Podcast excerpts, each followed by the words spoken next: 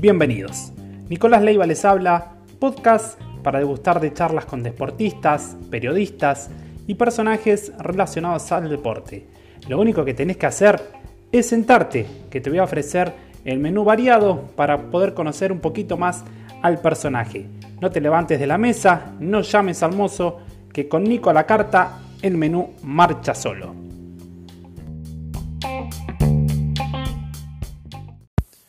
Hola, hola, nuevo podcast, episodio 6. Esta vez le trasladamos Nico a la carta a un exjugador profesional, coordinador de divisiones inferiores y actualmente director técnico de la selección argentina de fútbol Sub-20. Ya nos espera sentado Fernando Bocha Batista. Muy buenas tardes, ¿cómo le va? Hola, buenas tardes, ¿cómo estás? Todo muy bien, todo tranquilo. Bueno, me alegro. Espero que esta vez no se corte. Hemos tenido problemas con... Espero que podamos hacer bien esta charla. Em, ¿Cómo lo encuentro ahora? En un panorama raro, difícil, ya sabemos, este año 2020. ¿Qué estaba haciendo en estos momentos? Con la familia, eh, después, de, lógicamente, sí, es un poco raro porque prácticamente en, en nuestro trabajo, al no poder estar en campo, poder estar entrenando prácticamente los días. Un poco son todos iguales, pero bueno, tratar de aprovechar, eh, como en todo este tiempo, la familia, eh, trabajar sobre fútbol, ir proyectando, viendo y, bueno, tranquilo, tranquilo y esperar que pase el tiempo a ver cuándo podemos volver a trabajar en campo. Bien, bueno, tuvo su etapa como jugador profesional de fútbol, ha jugado en varios clubes de la Argentina, me intriga saber en qué posición jugaba, a ver si nos puede contar un poco.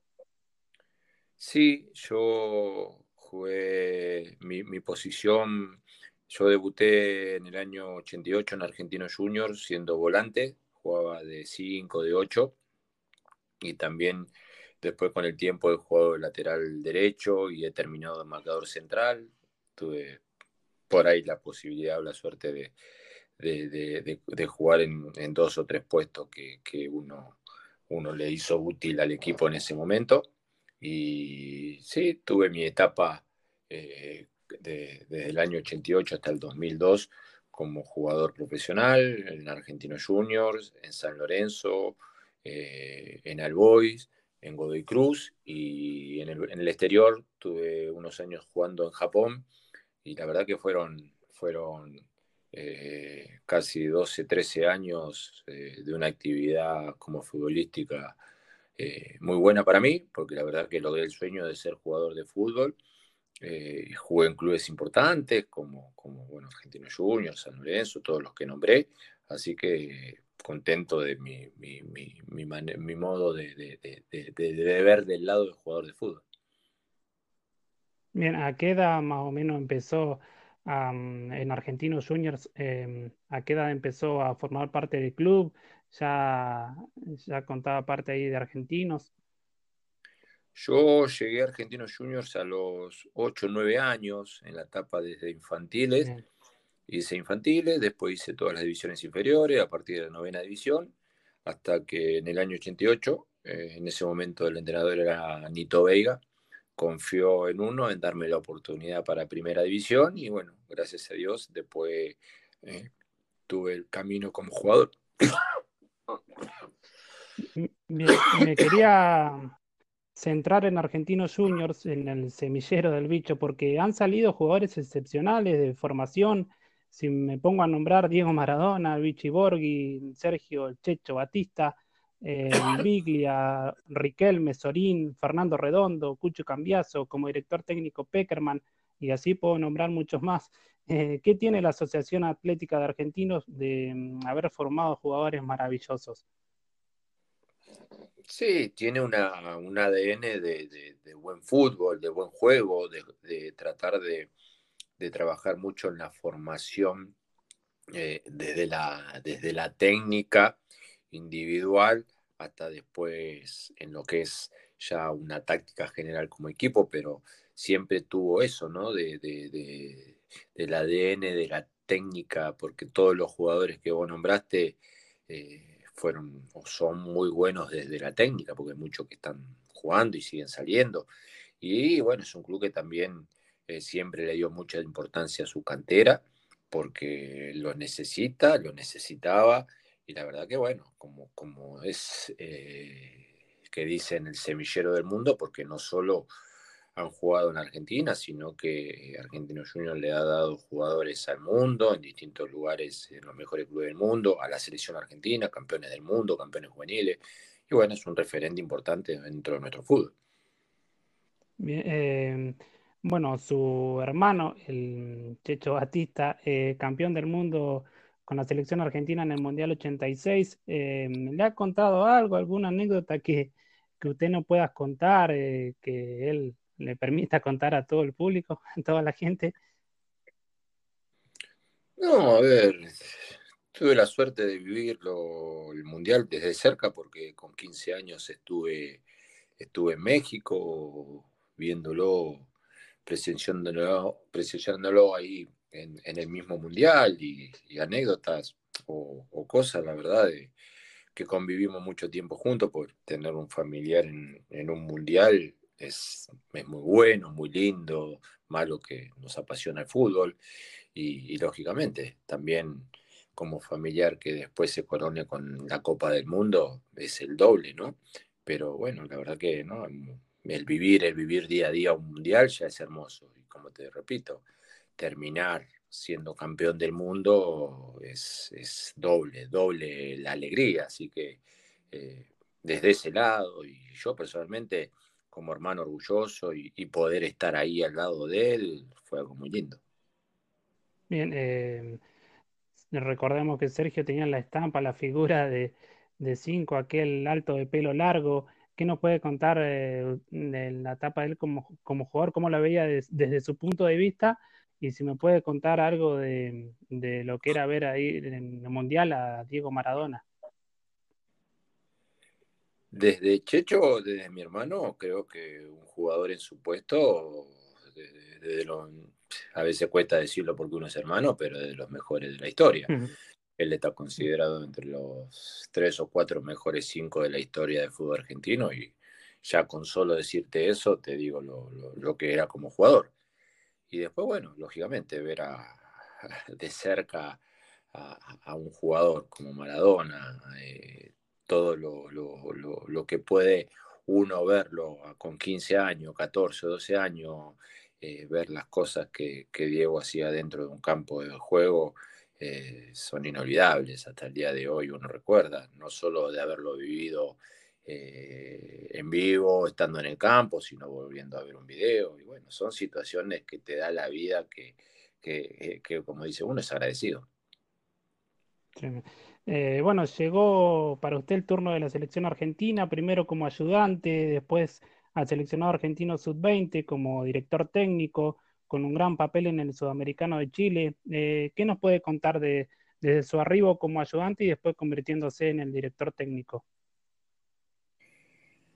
Bueno, la verdad, primero agradecido y segundo, un lugar donde eh, todo, todo entrenador le gustaría estar uno hace 20 años que trabaja en juvenil y todos los años se fue preparando para, para que por ahí poder tener una oportunidad. Posibilidad de primero ser ayudante de Claudio Úbeda en el 2017, en esa etapa de, de un sudamericano y un mundial en Ecuador y en Polonia, con la sub-20. Y bueno, ahora en el 2019 inicié la otra etapa ya como, como primer entrenador. Y bueno, la verdad que, como te dije antes, un lugar soñado, un lugar que uno tiene que estar preparado a full porque eh, no solo eh, jugás cosas importantes, sino que estás representando a tu país con la selección y en una, en una parte de juveniles que es muy importante para nuestra historia. Así que eh, contento, contento por el lugar que me toca estar, contento por los resultados que se fueron dando y seguir trabajando para todo lo que viene. Bien, tuvieron una gran performance en, el Sudamericano de Chile, también el Mundial de Polonia, la clasificación a los Juegos Olímpicos. Eh, ¿Qué nos puede contar sobre la camada que tuvo, que consiguió todo eso lo que nombré? Que son grandísimos jugadores, que son grandísimas personas, que estuvieron a la altura, como dijiste vos, tanto en el sudamericano como en el mundial, como en los panamericanos de Lima, como en el último preolímpico que lograron el, campeonato y la clasificación a, los Juegos Olímpicos, y que bueno, está a la vista, está a la vista que cada, cada vez eh, de esos jugadores no solo se van consolidando en su propio equipo, sino que muchos están emigrando a Europa y lo están viniendo a buscar de los mejores clubes. Y no tengo duda de que muchos de ellos van a tener, no solo, no solo van a tener, sino ya lo tuvieron posibilidad de selección mayor y, a uno personalmente, más allá de, ser el entrenador, también desde lo humano lo pone contento. Bien, eh, mm, de acá de Perito Moreno, Santa Cruz, ha surgido un jugador, en la actualidad está en Huracán de Parque Patricio, se trata de Juancito Gauto, Juancito le decimos acá en Perito, em, ha sido convocado en los entrenamientos, ha viajado. ¿Lo ha sentido nombrar? Eh, por usted ha estado en, en los juveniles de la selección. Sí, lógicamente, lógicamente porque un jugador, nosotros como entrenadores tenemos que tener la mayoría de los jugadores todo eh, en órbita y mirar y, me parece, me parece un, gran jugador, eh, ya eh, jugar en primera división no es de todo, no es para cualquiera, estar preparado para lo que viene y bueno, ojalá de mi parte desearle lo mejor y que siga por este camino. Bien, eh, ya para ir cerrando, para no quitarle más tiempo y para que siga ahí charlando con su familia, em, ¿qué panorama tiene sobre la actualidad de la selección argentina usted como DT? Porque por ahora está todo trabado, eh, ¿qué tiene en mente para, para lo que se viene? Ahora estamos esperando que nos den la posibilidad de poder empezar a entrenar con la sub-20 tenemos en febrero del año que viene el Sudamericano Sub-20 con la clasificación para el Mundial. Y bueno, ahora es lo más inmediato, ¿no? Empezar, ya estamos planificando, estamos viendo y una vez que los protocolos y que la posibilidad de poder empezar a entrenar eh, se pueda, ya tratar de ir empezando a armar eh, ese equipo para tratar de lograr la, la clasificación al Mundial eh, que se juega en Indonesia en mayo, así que lo más pronto que tenemos es el sudamericano sub-20 que se juega en Colombia. Bien, bueno Fernando, para ir cerrando, em, esto se llama Nico a la carta. Em, no sé si, si, será muy buen cocinero, por ahí le gusta cocinar. Em, si le presento la carta de comidas, ¿qué, qué comida elige? Si tiene ahí algún favoritismo. no, no soy, no soy de cocinar mucho. En la realidad soy más de, comer, eh, pero bueno, no, en realidad es como, bueno, bien argentino, lógicamente, me gusta mucho el asado, pero en realidad no, no, no, no soy de, tener problemas con la comida, me gusta el asado, me gustan las pastas, eh, soy de, comer bien, ¿no? Pero eh, en definitiva sí, de cocinar no, no, no, no, no, no es mi fuerte. Ay, no. bueno, eh, Está sentado, le pedido de cuenta. Desde mi parte, un privilegio charlar con usted. Y bueno, quería preguntarle, tras el pedido de cuenta, cómo la pasó. Muy bien, muy bien, eh, muy cómodo, a gusto, agradecido por el llamado, eh, poder, poder siempre comunicarse con distintos lugares del país, que a veces por ahí, por ahí para nosotros a veces es mucho más fácil y por ahí en este caso, por ahí, en el caso de usted o, u otra gente no lo puede hacer, pero siempre a mí me gusta hablar a disposición y en definitiva, la verdad, muy cómodo. Bueno, Fernando, ya muchas gracias y bueno, sigo ahí, lo dejo tranquilo con la familia y bueno, un privilegio y, bueno, un abrazo grande y lo mayor de los éxitos con, con la selección argentina y lo que se viene. Muchísimas gracias, muchísimas gracias, un abrazo grande y a cuidarse mucho. Bueno, hasta luego.